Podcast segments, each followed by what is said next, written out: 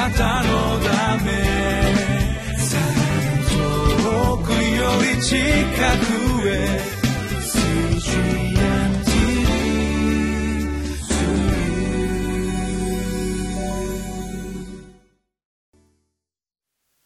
皆さんこんにちは。ミッションエイドクリスチャンフェローシップの牧師関根和夫です、えー、今日は12月29日土曜日、えー、聖書の箇所が歴代史第2の35章の20節から27節までになっていて、えー、タイトルですけれども残念な死も主の主権のうちにありますとなっています。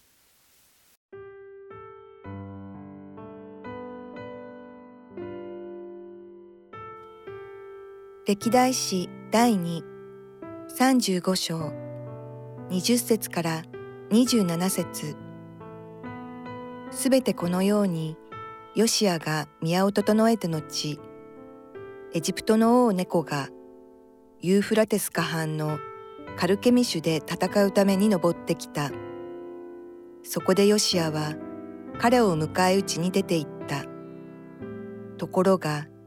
猫は彼のもとに死者を使わしていった。ユダの王よ、私とあなたと何の関係があるのですか？今日はあなたを責めに来たのではありません。私の戦う家へ行くところなのです。神は早く行けと命じておられます。私と共におられる神に逆らわずに控えていなさい。さもなければ神があなたを滅ぼされます。しかしヨシアは身を引かずかえって彼と戦おうとして変装し神の御口から出た猫の言葉を聞かなかった。そしてメギドの平地で戦うために行った。いてたちがヨシア王を置いた時王は家来たちに言った。私を下ろしてくれ。傷を負ったのだ。そこで家来たちは彼を戦車から下ろし彼の持っていた第二の車に乗せた。そして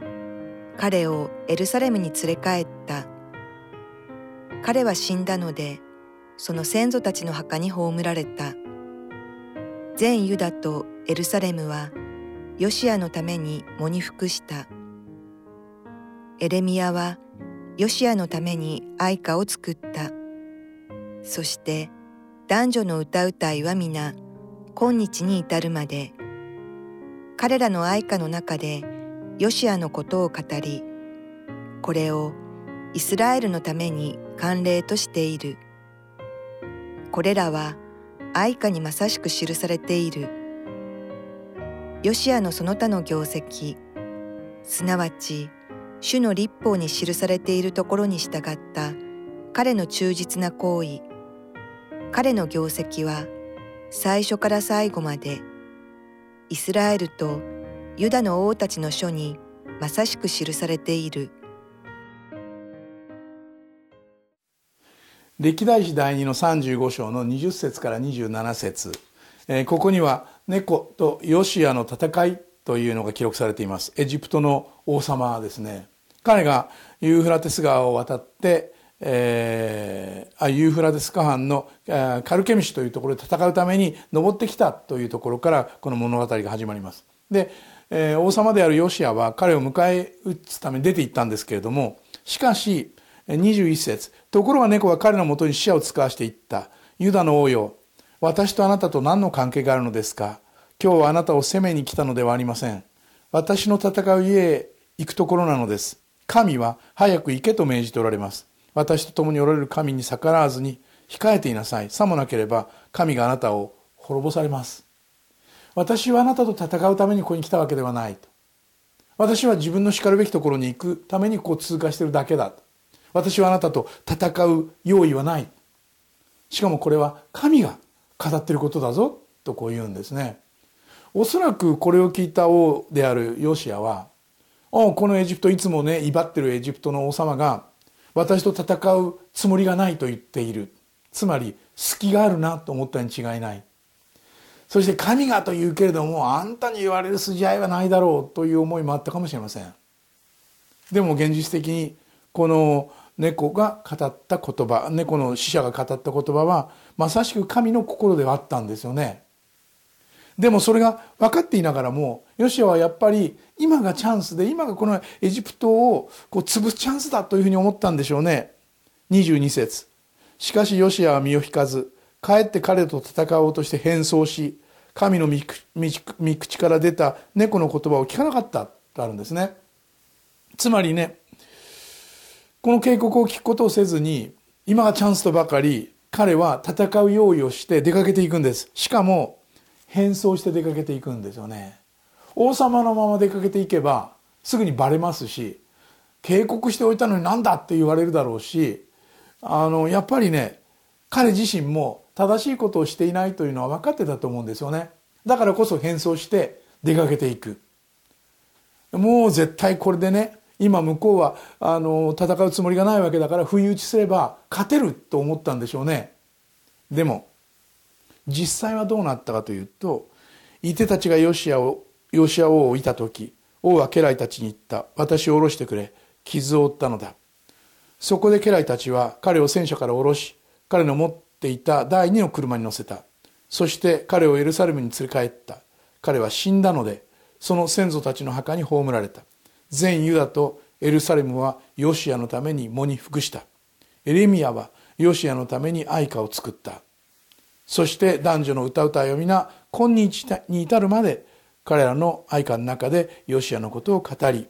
これをイスラエルのために慣例としているとあるんですね。つまり殺されてしまうんですよね。逆に。撃たれて。矢でいられて射抜かれて殺されてし、まあ、死んでしまう。これは残念なことですよね。前のところでは彼は杉越の祭りを盛大に行い民が全員参加して杉越の祭りを経験しそして本当に民が一つになって主の民として第一歩踏み出すということができたと思ったあその直後ですね。彼はおそらく王としてまだまだできることいっぱいあったでしょうし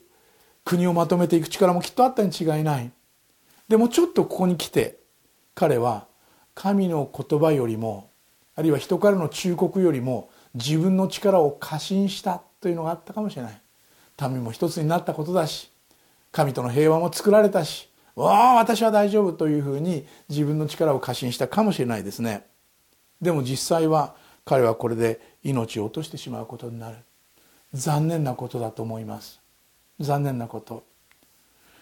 でただねこういう死に方をするけれどもこの王様は民に愛されていてエレミアは彼のために愛歌を作ったとありますけれども彼はしかし民に愛されて本当に尊敬されていた王様ではありました。でもそうだからこそ早く死んでしまったというのは残念なことだなと思うんですよね。もっともっと生きるを選んでほしかった。もっともっと生きるということに対して丁寧にある場合には戦いを避ける。ある場合にはその場所から立ち去る。そういう努力やそういう勇気が必要だったんだと思います。どんなに有能な人でもとにかく死ぬ日は来るんですけれどもあえてそれを急ぐ必要はないですね。その中に飛び込んでいく必要はないのだと思います。そういう意味でヨシアが語っている事柄は今の私たちに大変大きなメッセージを語っているように思います。いいことをしてそして何かこう目立つことをして、えー、主君を立てて神様に褒められたい。でもそのことのために命を落としてしまってはどうにもならない。多くの場合心の中にある傲慢がそれを誘い出しますので危険なことかもしれませんね。ヨシアから何を学んだらいいでしょ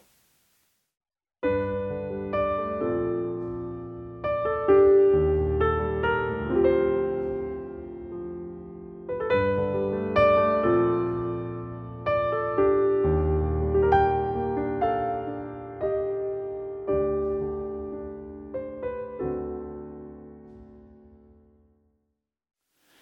この王様ヨシアに対してはいろんな評価の仕方があると思うんですよね。あの人ここまでは良かったんだけど最後ダメだったねという評価もあるでしょうし、まあ、最後はダメだったけどでも全体としてはとっても素晴らしい王様だったよねという評価もあるかもしれない。人からの評価はいろいろですね。で最終的にはどういうレッテルを貼るべきかというのは私たちにわからない。その評価については神様にお任せするしかないのだと思います。ただ私たちは自分の出来事としてこの出来事を読んで重ね合わせる時やっぱり死を選ぶということの危険を十分にこう踏まえてそこから避けるそれを避けるという方向を選ぶことは間違ってないと思いますそしてくれぐれも私は今までこれだけの奉仕をしこれだけの良いことをしたのだから少しぐらい自分の頑張りで、ね、いいことをしようと思ったって神様守ってくれるに違いないという誘惑にはやっぱ勝たなきゃダメですね。ええ、ここから早く去るようにと言われた時には去る必要があるでしょうしここにとどまりなさいという時には目立たなくても目立ってもとどまる必要があるでしょう。語るべき時には語り黙ってるべき時には黙らなきゃいけない。それは簡単なことではないです。でもそういう意味でヨシアという人の生涯の中にで出てきたこの傲慢さ私はそれを何としても避けたいなと思うんですよね。一言祈りましょう。イエス様どうぞ私たちが傲慢にならず本当に謙遜にあなたに仕えそしてその警告に耳を傾けることができるように死に急ぐのではなく命を選ぶことができるように助けてください。そしてどうぞ私たちを用いてくださいますように主イエスキリストの皆によってお祈りします。アーメン。あなたのため遠くより近くへ